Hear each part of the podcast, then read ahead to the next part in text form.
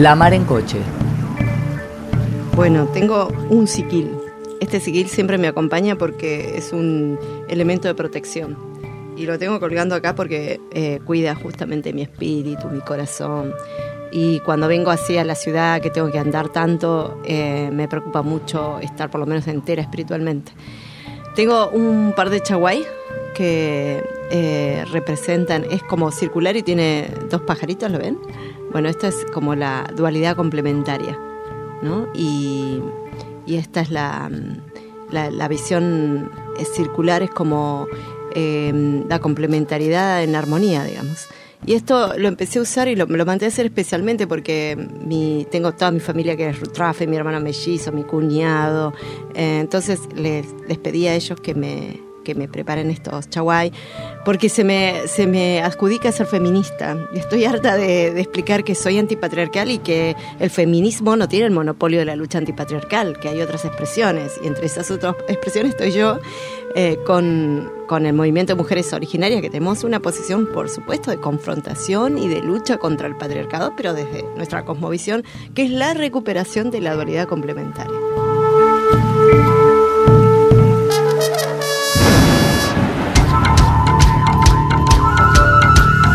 Moira Millán, Huaychafe Mapuche, referente del movimiento de mujeres originarias por el buen vivir.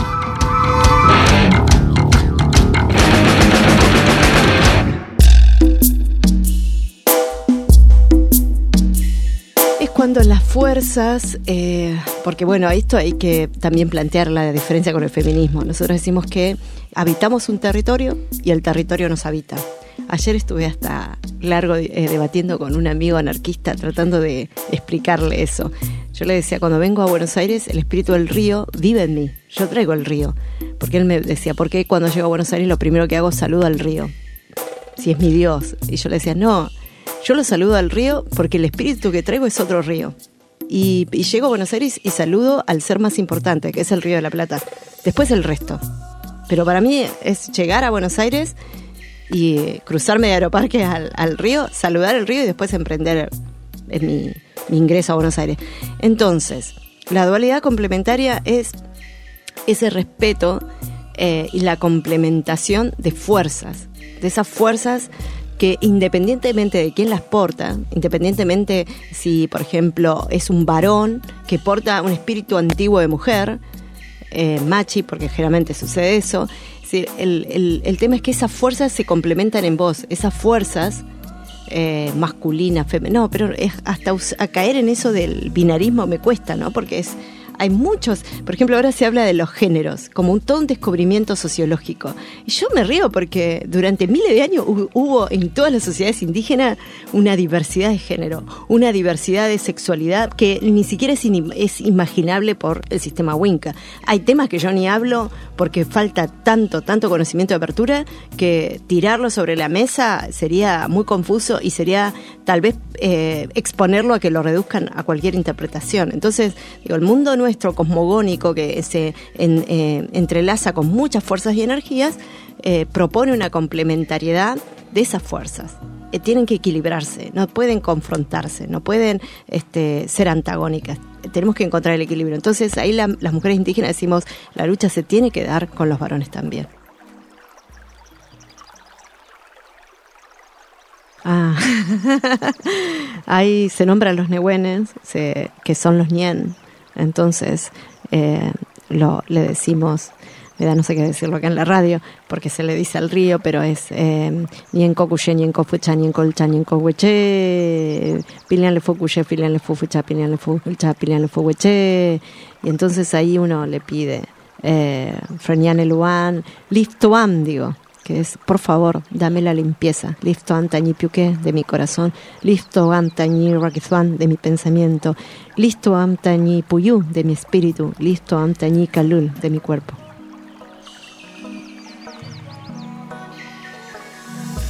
Hemos perdido ese modelo de sociedad y que se nos enseñó que eso era barbarie que eso era pecado, que eso era lo malo. Lo bueno era la cruz, el cristianismo, que traía los valores civilizatorios. Entonces hablar de que eh, existía esta diversidad de géneros, hablar de otras formas de pensar la sexualidad, eh, hoy día no está bien visto en las comunidades que están atravesadas fundamentalmente, bueno, la Iglesia Católica que ha hecho estrago, pero también ahora muchas, muchas expresiones evangélicas y, y, eh, de Jehová y mormonas, etcétera, que están en las comunidades y entonces cuesta mucho eh, poder eh, recuperar el pensamiento antiguo. Yo a veces siento que es como esos arqueólogos que se hallan, están frente a un hallazgo eh, milenario, de una vasija, lo que sea, y, empiezan con un pincelito a sacar de a poquito y con cuidado la tierra. Más o menos así es el pensamiento ancestral.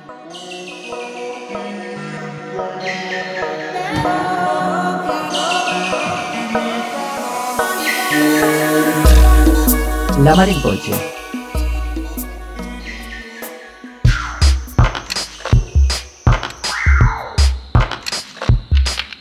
Bueno, yo me crié en un hogar evangélico eh, donde se le había enseñado a mi familia que toda la espiritualidad mapuche era pagana, que era del diablo. Eh, mi familia perdió el territorio, tuvo que venir a vivir a la ciudad, mi papá era ferroviario. Y a los 16 años me fui a predicar evangelio a, a Brasil, fui misionera. Y era de así, siempre fui muy apasionada, entonces no podía ser una misionera eh, tibia, digamos. Era o te convertías o te Era de esas que estaban, hasta que no te convertías, no te dejaba en paz. y cuando fui a, bueno, a Brasil, eh, me encontré eh, con mucha hipocresía de las iglesias electrónicas, de pastores que vivían confortablemente mientras su eh, membresía pasaba hambre, la discriminación, el racismo. Y me encontré en una iglesia donde oraban para que Color de Melo ganara porque Lula era el diablo. Entonces ahí fue como, no, yo no puedo sostener esto, es, muy fuerte para mí y renuncié a mi cargo como misionera, después renuncié a la membresía y después renuncié al cristianismo. Y caí en una depresión muy grande a los 18 años, eh, muy, muy grande. Ahí me encontré con heavy metal, que ayer hablaba con este amigo y le decía, no hay mapuche de esta generación que no haya encontrado su camino hacia la identidad eh, que no sea a través del heavy metal. Bye.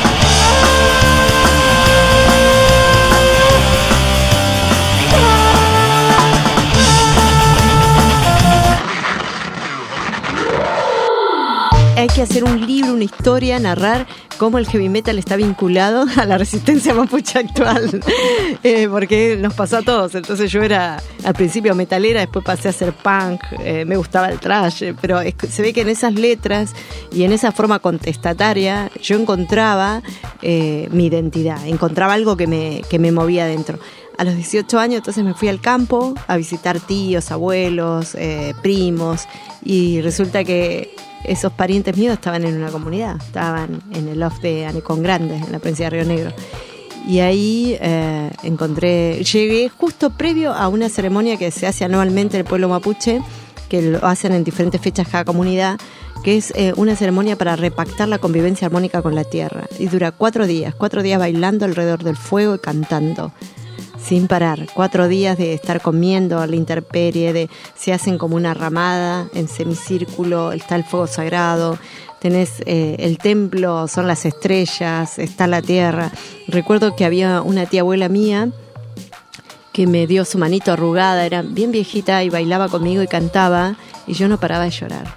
No paré de llorar. Durante cuatro días no paré de llorar. Era, me había encontrado con mi pueblo, sentía que esa era yo y que me habían arrebatado esa verdad. Y yo había llegado al medio del desierto a buscarla, sin saberlo. Y ahí amé a mi pueblo y nunca más me separé de ese camino identitario. No, y escuchaba hermética, escuchaba paralelamente al, al heavy metal, eh, también había algo del, del punk, porque era fanática de Nina Hagen, por ejemplo. Eh, la, la, seguridad eh, es obedecer eh, sobre todo las normativas de equilibrio y de armonía. Es decir, eh, eh, cuando planteamos el resguardo de la vida, no la planteamos en términos antropocéntricos, de pensar solo, bueno, los humanos tienen derecho a la vida. Entonces voy a talar el bosque, lo voy a destruir, eh, voy a represar el río, voy a hacer, bueno, cualquier cosa que contribuya al confort de los humanos, sin importarme el ñem, sin importarme el espíritu que habita en, esos territorios. Entonces ser eh, es ser guardiana, guardiana de la vida eh, que me comprometerme en la seguridad de la vida del río, del bosque, de los animales, de las personas. Bueno, durante todo el verano fuimos hostigados, eh, estábamos en, eh, recibiendo bastantes jóvenes voluntarios.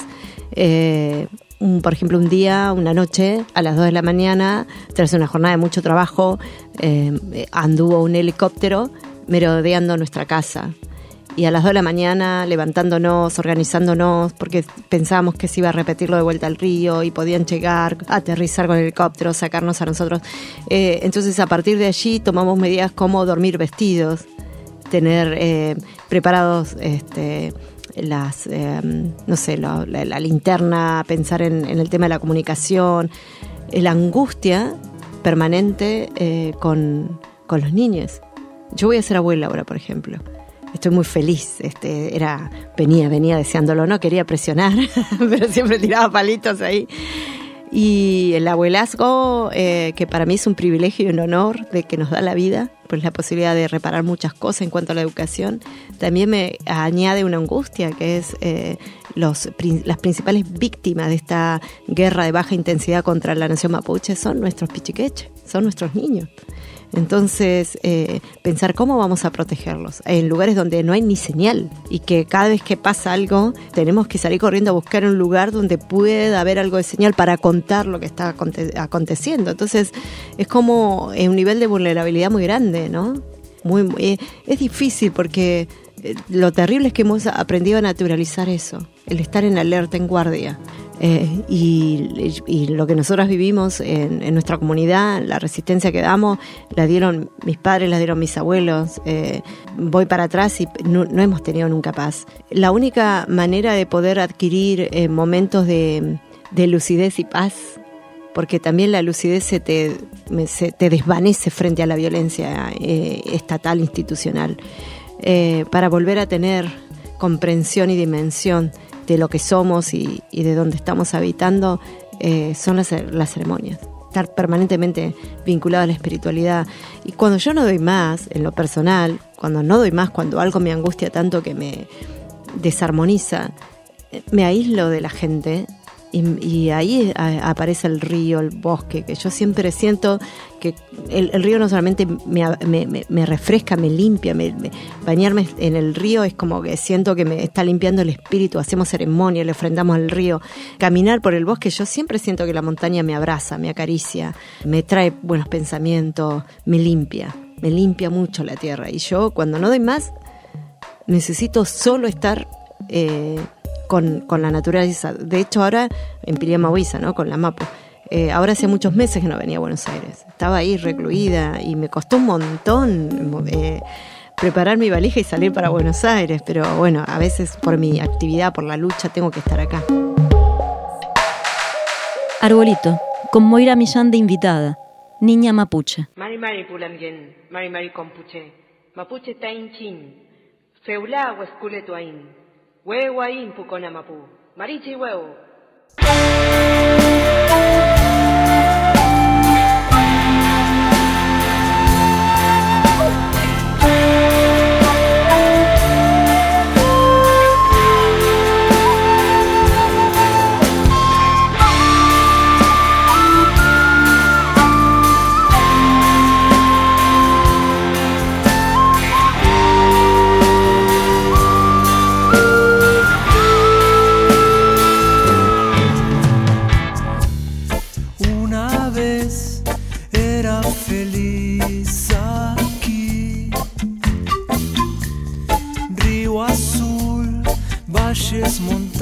Y el frío del sur.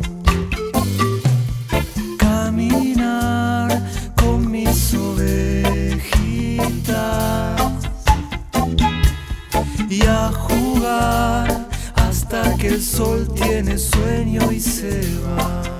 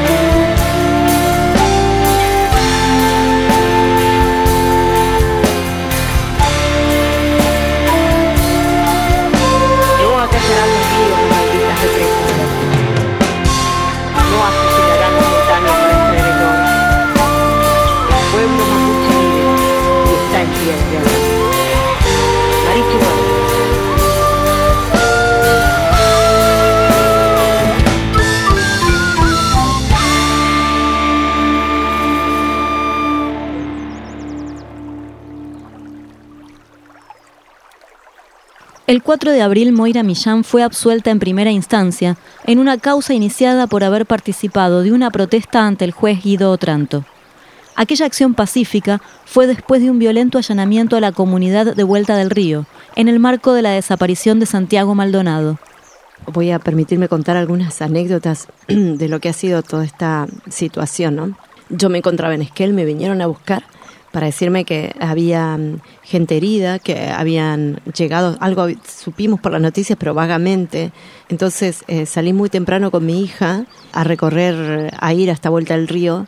Eh, llegamos a la, primera casa y veo a un hermano mayor que yo respeto mucho, que quiero mucho, con eh, la ceja herida, partida y los labios hinchados y me empieza a relatar, me empieza a relatar lo que vivió y se largó a llorar porque hubieron situaciones de humillación sexual contra los ancianos, contra nuestras autoridades espirituales.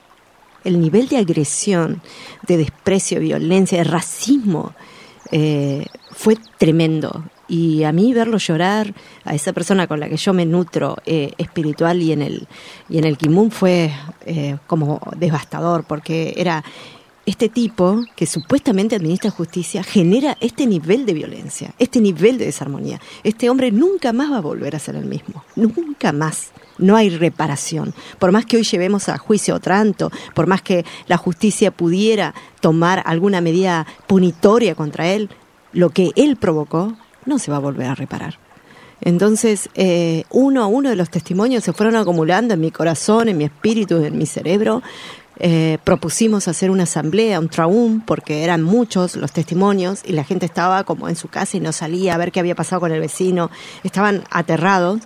Así que propusimos que vinieran todos al centro comunitario. Ahí fueron cada uno contando lo que había vivido y resolvimos que había que hacer algo había que bajar y había que decirle basta a este demencial juez que estaba dando semejantes órdenes. Y, fuimos, y a pesar del dolor, fuimos con respeto. Se entró al lugar con un respeto tremendo. Se pidió que él bajara para dialogar. Él se negó a dialogar. Permanecimos todas las horas de atención al público. O sea, estuvimos desde las nueve de la mañana hasta la una y media de la tarde en que él se digna bajar y hablar con nosotros. En ningún momento se le gritó, se le insultó, en ningún momento hubo maltrato con los empleados del lugar, eh, ni con las policías, que nos llenaron de policía.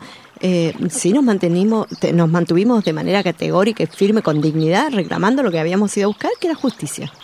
Que era que se dignaran a relevar cada uno de los testimonios de abusos, de violaciones, de torturas, que se pedía, por supuesto, que se eh, desafectase no de la causa, directamente de su función pública a Guido Tranto.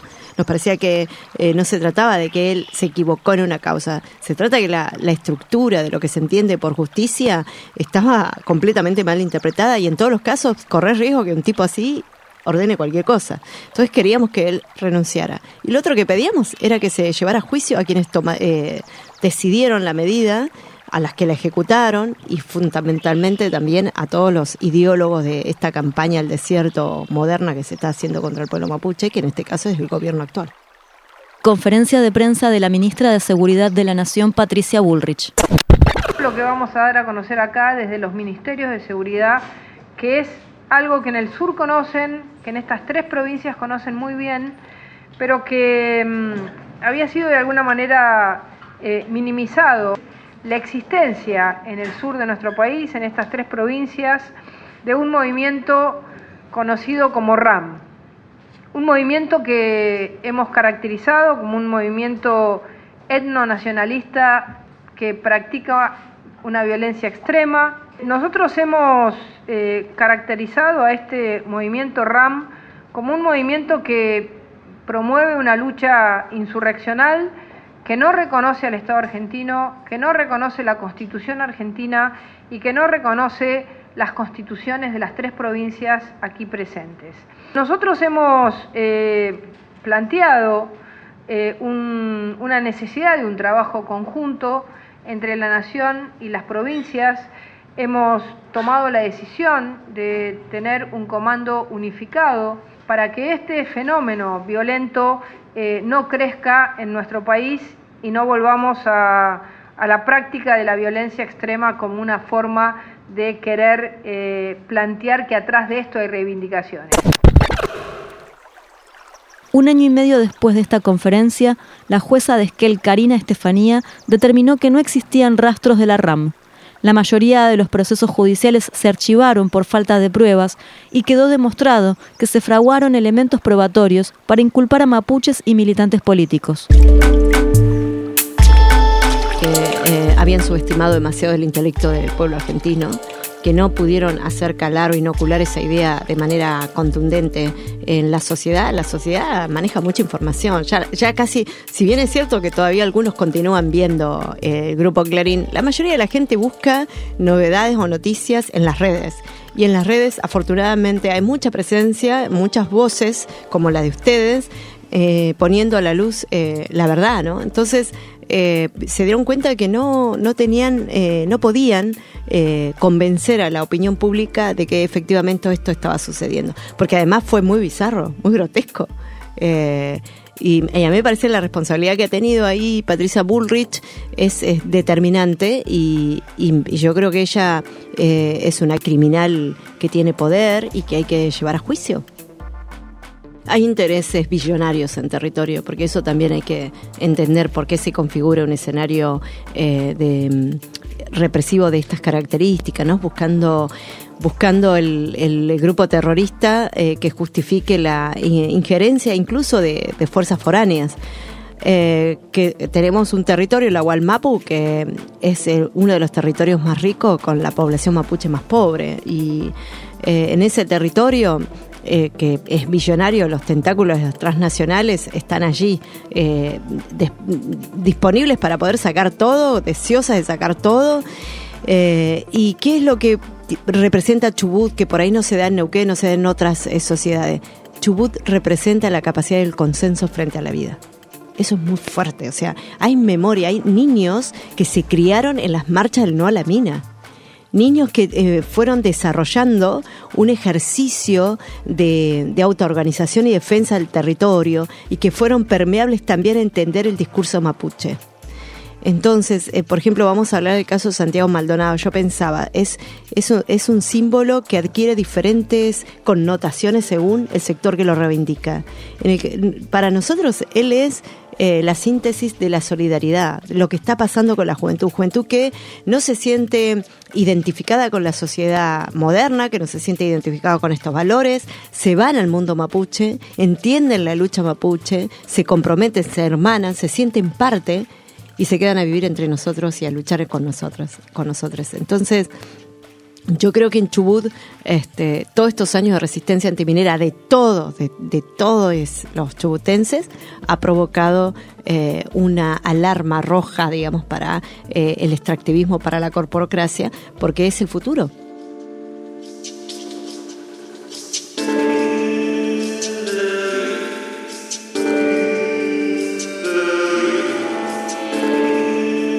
La mar en coche.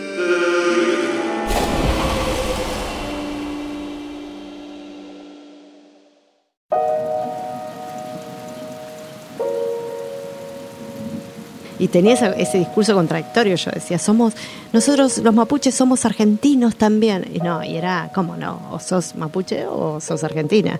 Eh, ahora puedo decir, no, no somos argentinos.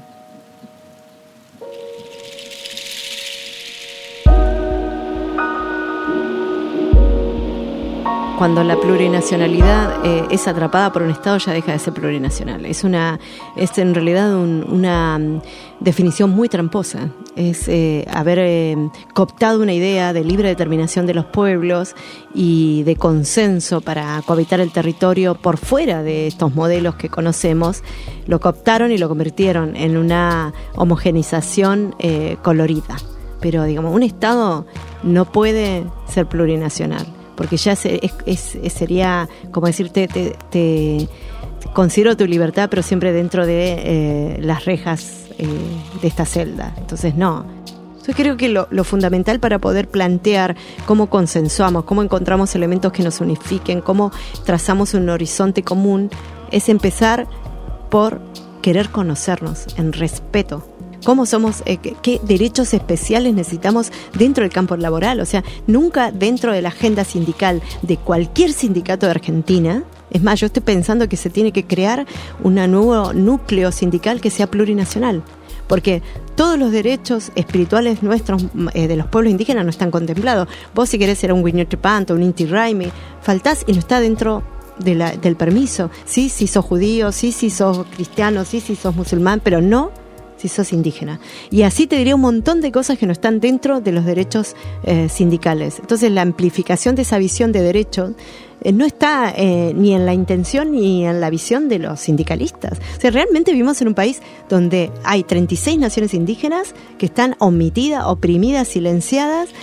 Y, pujar para sacar esa matriz europeizante que tiene Argentina cuesta mucho y, y no es ajena al movimiento de mujeres por más eh, eh, que es una lucha sumamente digna y por más que quieran eh, ir contra la opresión, no se dan cuenta de que en esa multiplicidad de opresiones hay privilegios que van a tener que ser interpelados y que no queremos más tutelaje ideológico. No queremos el tutelaje ideológico de los machos, pero tampoco queremos el tutelaje ideológico de nuestras patronas blancas Hay un extractivismo espiritual y un extractivismo ideológico. Eh, no solamente el extractivismo es material de nuestros territorios, vienen a nuestro territorio eh, eh, sentipensante, a nuestro territorio espiritual, a nuestro territorio intelectual, a sacarnos idea, a quitarnos y apropiársela. Muchas académicas son impresentables.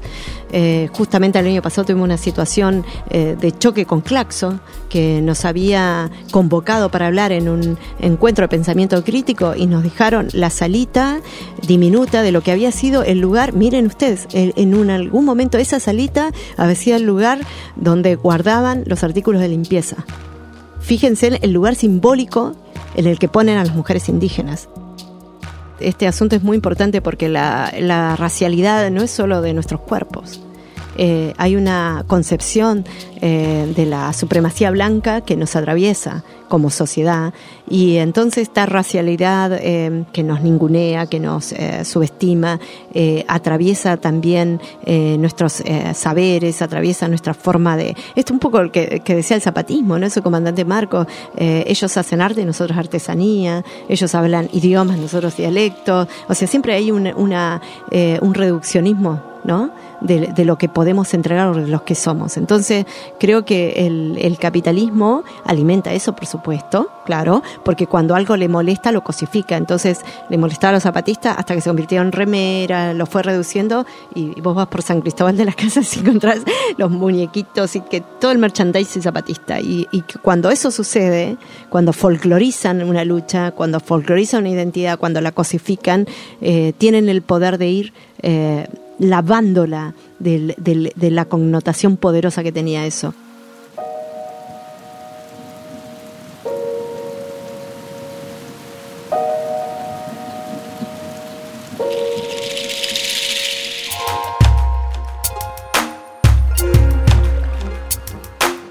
He leído bastante a Abdullah Öcalan, eh, interesante lo que él plantea. Eh, me parece que una confederación de naciones acordando el arte de vivir es posible. Tal vez en algún momento el mundo entero se replantee estas estructuras de Estado que hoy solo representan los intereses eh, de la corporocracia, porque en, definitivamente, en definitiva el orden mundial está orquestado eh, por las corporaciones, eh, las grandes corporaciones son estos magnates, estos multimillonarios que manejan el mundo, los que deciden la educación, la salud, etcétera. y los estados son administradores de esas ideas.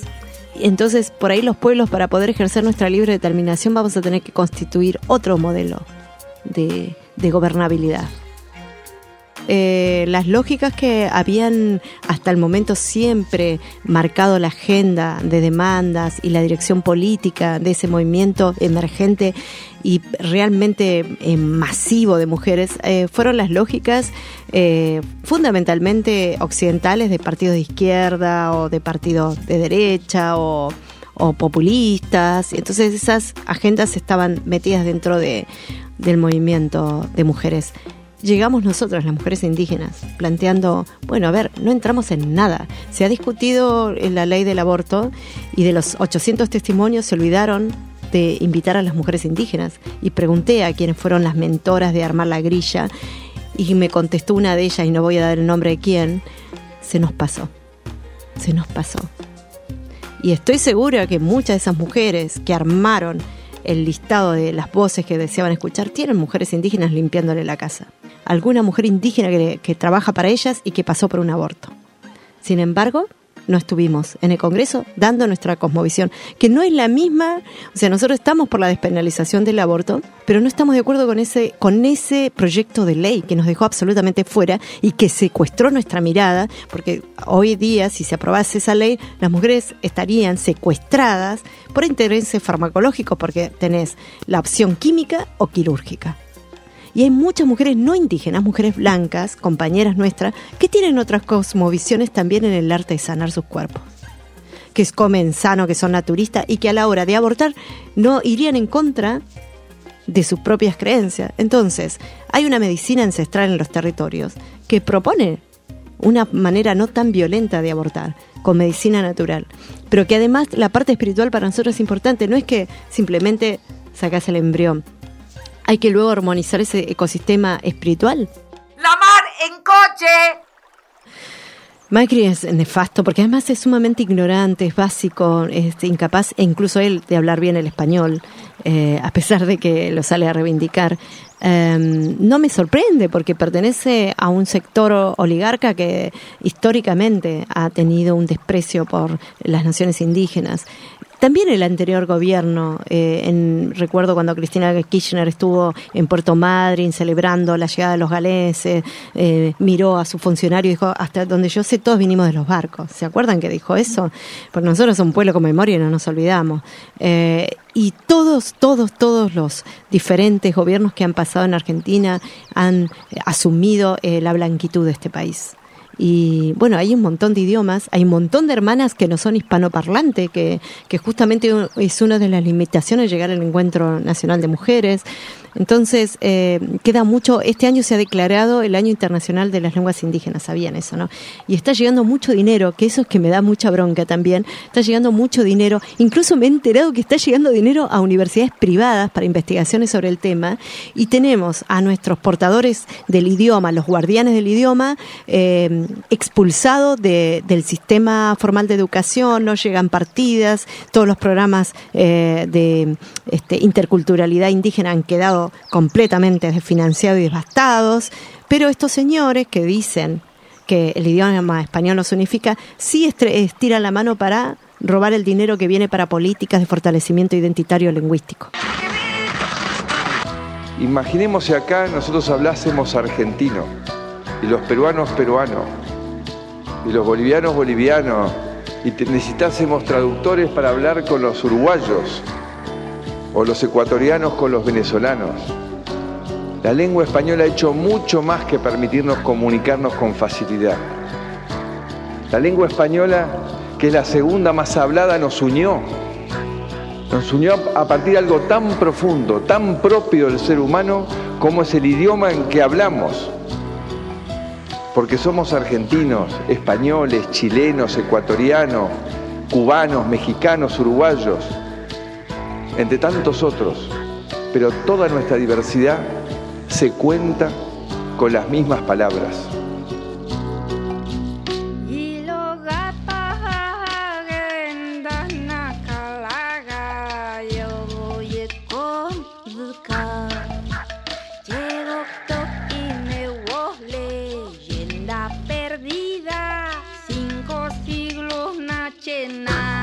Por eso la lengua es nuestro mayor activo. La lengua ahora whatsappea, tuitea, chatea, se viraliza.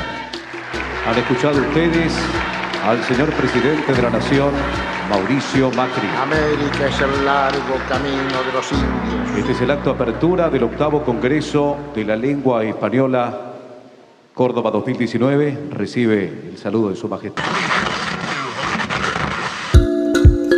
Trabaja en la primera serie de cómics realizados por mapuches, este año Moira editará su primera novela, una historia de amor entre una mujer originaria y un trabajador ferroviario. El escenario donde transcurre da cuenta de sus estudios históricos. Yo dije, bueno, esto es tiempo de contarlo. Por ejemplo, el caso de los Bullrich, han estado siempre y que es una familia que se llenó de dinero con eh, manchando sus manos de sangre porque eran esclavistas, eran esclavistas. Ahí empieza su Traficaban cuerpos, personas. Eran los responsables de subastar los cuerpos de indígenas. Y, su arreglo con la corona británica era despreciable. Entonces, muchas de estas fuentes históricas están como ocultas, pero están, están. Si vos querés llegar y conocer la verdad, ahí está la verdad. Eh, y la cotejás con el relato oral de los territorios y, tenés completo el panorama de cómo fue la época, ¿no? Entonces, esta es una historia de amor de una mujer mapuche que es la Huentuchefe, que es eh, mujer medicina, eh, y un ferroviario. Yo amo, junté dos cosas que amo, el pueblo mapuche y el ferrocarril. debo admitir que a pesar de que fue terrible la llegada del ferrocarril, eh, toda mi familia, mi abuelo puso los rieles, mi padre fue eh, eh, maquinista, mis tíos guarda, o sea, tengo toda la familia ferroviaria y amo el ferrocarril. A los 18 años casi 19, eh, se anuncia, anuncia Menem que iba a cerrar el ferrocarril, que lo iba a privatizar, y yo tenía un carnet ferroviario que tenés, tenías en ese entonces el 70% de descuento. Entonces le pedí a mi permiso a mi papá y a mi mamá y me tomé un año sabático para recorrer los ferrocarriles de todo el país y lo hice. Y tengo muchísimas historias, que eso es otro, otro libro. Eh, porque después, ya grande, eh, salí a recorrer el país para armar el movimiento mujer indígena, que lo hice a dedo, y llegué a muchos de esos poblados en los que yo alguna vez había llegado con el, el tren, y fue terrible verlo 30 años después.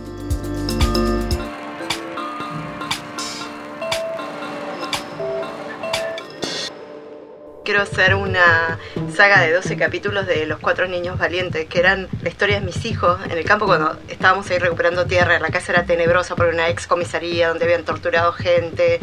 En el campo el vecino más cercano era, eh, es todavía Coyo Pérez Compano, o sea, no tenemos vecino, no había luz eléctrica, no había puertas, no había ventana, era una tapera y yo iba en balde a buscar el agua, echar la leña. Eso es recuperar territorio, ¿viste? Porque la gente habla recuperación la recuperación es recuperar, bancarte la que sea, pero yo era una mujer sola con tres niños.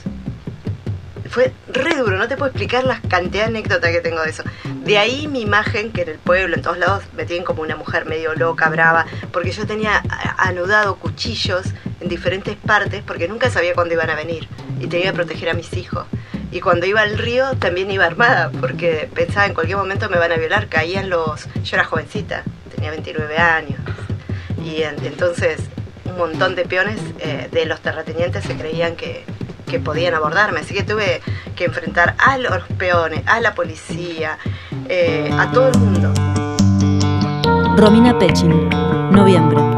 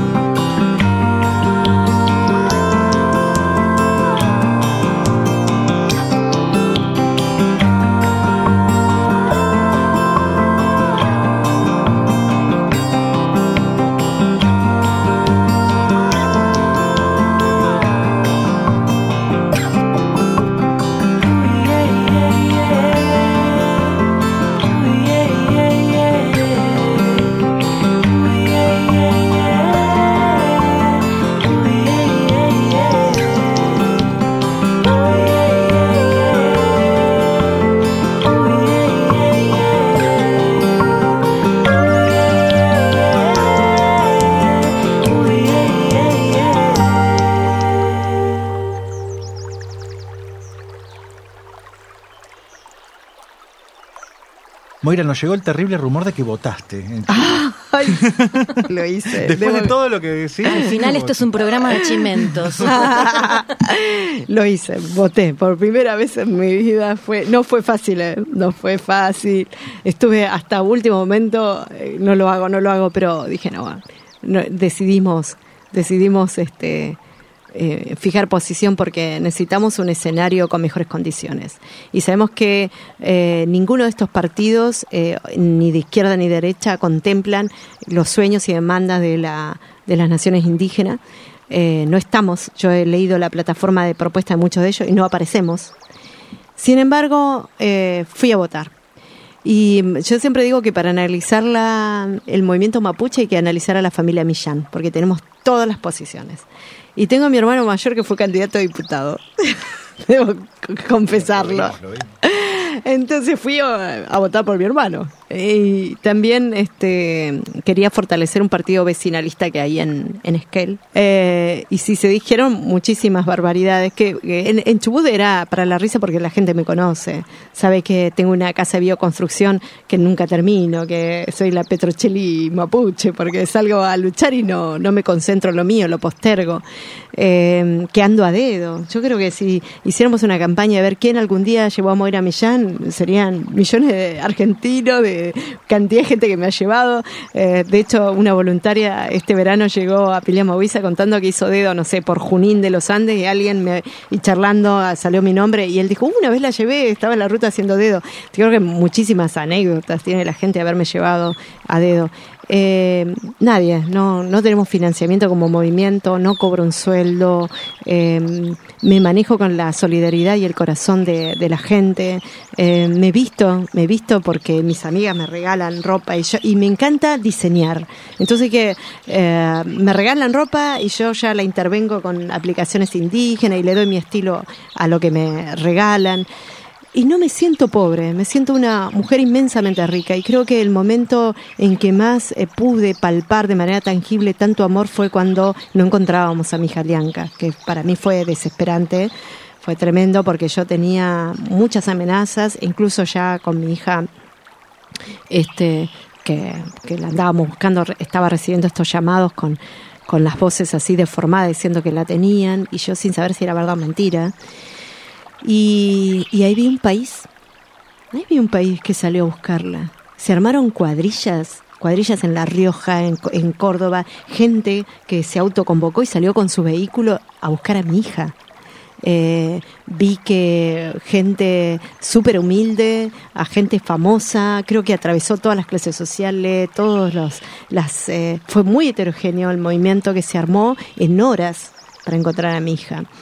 Y me llamaban eh, organizaciones enormes, organizaciones pequeñas, y todos me decían, Moira, si en las próximas horas no sabes nada de tu hija, convoca una marcha, que vamos y que se pudra todo. Pero tu hija tiene que aparecer. Y yo por un momento llegué a pensar que si mi hija no aparecía, eh, ardía Argentina.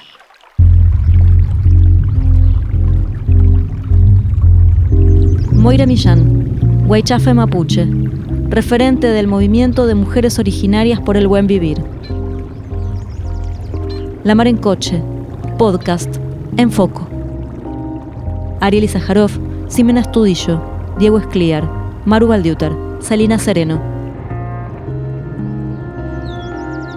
por primera vez se ha instalado la, la agenda de lucha de los pueblos indígenas y, y mi andar, que era muy solitario y, em, y completamente invisibilizado, empezó a cobrar una visibilidad pública que, que antes no tenía. Creo que es también el resultado de... Yo digo que hemos caminado y hablo en plural porque en realidad eh, no soy yo, o sea, mi voz es la voz de un montón de hermanas con la que estamos construyendo este espacio, con mucha coherencia. Podrán decir lo que quieran, que somos antipática, o de mí, cualquier característica, como, como dice el tango, se habla de mí. Pero hay una coherencia de la que no hemos eh, salido. O sea, yo el, año pasado eh, he tenido ofertas de, de acompañar candidatos, de candidaturas, incluso hasta de la vicepresidencia me ofrecían en una fórmula. Eh, y nunca, nunca me voy a prestar a eso, nunca. Entonces saben que no, lo voy a hacer por el amor, por la convicción, pero nunca jamás voy a utilizar eh, este capital político para posicionarme en una política en la que no creo. El mismo día que grabamos la entrevista con Moira Millán, nos envió un mensaje para recomendarnos música. Se trata de Kelenken con Rubén Patagonia.